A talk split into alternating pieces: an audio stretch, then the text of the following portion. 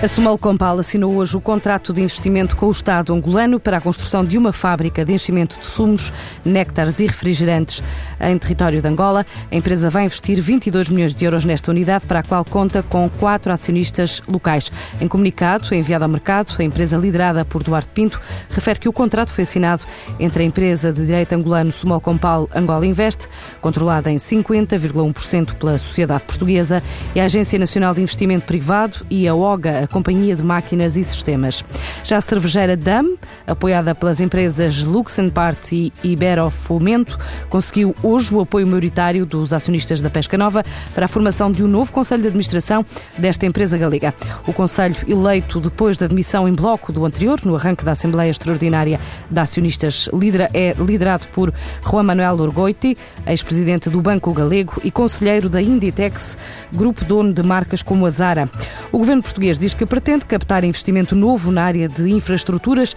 mas Sérgio Silva Monteiro, secretário de Estado da Tutela, diz que o país tem recursos escassos e por isso tem que ser muito racional na definição do investimento. Assim, justificou a criação do Grupo de Trabalho para Infraestruturas Estratégicas de Valor Acrescentado, presidido por José Eduardo Carvalho, o presidente da Associação Industrial Portuguesa, que durante os próximos 60 dias vai analisar as necessidades do país a nível rodoviário, ferroviário, portuário e também logístico. Aquilo que nós pedimos é que, idealmente por consenso, se consiga identificar que infraestruturas é que vão ajudar Portugal a ser um país mais moderno,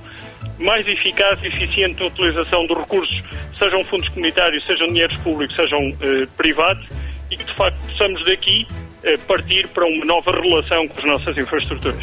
Na primeira reunião de trabalho realizada hoje, o Governo solicitou ainda ao grupo, a este grupo de trabalho, que estude modos alternativos com a intervenção de privados e analise qual a melhor forma de usar o quadro comunitário de apoio 2014-2020. O mandato é completamente aberto e queremos que a economia nos diga aonde é que o Estado deve investir os seus recursos em vez de ser ao contrário o Estado a dizer à economia aonde é que pensa investir para que a economia se ajuste. Queremos que esta relação de parceria entre uh, economia e Estado, também nas infraestruturas, se aprofunde uh, para que façamos investimento com dinheiro público ou fundos comunitários, investimentos que realmente façam sentido e que façam a diferença na recuperação económica que queremos para o país. Palavras de Sérgio Monteiro, que, questionado ainda sobre uma nova data para relançar a reprivatização da TAP, adiantou apenas que a intenção do Executivo é retomar a pasta muito rapidamente e que hoje a TAP potencialmente vale mais do que quando a privatização foi lançada. Cinco empresas de vários setores de atividade iniciaram hoje em Passos de Ferreira os trabalhos de ampliação ou de construção de unidades industriais no investimento de 27 milhões de euros e que no total vão garantir mais de 65 postos, novos postos de trabalho, também a manutenção de 400. As cinco empresas operam nos setores de material de hospital, ah, derivados e componentes de madeira, metalomecânica, naves industriais e ainda os granitos.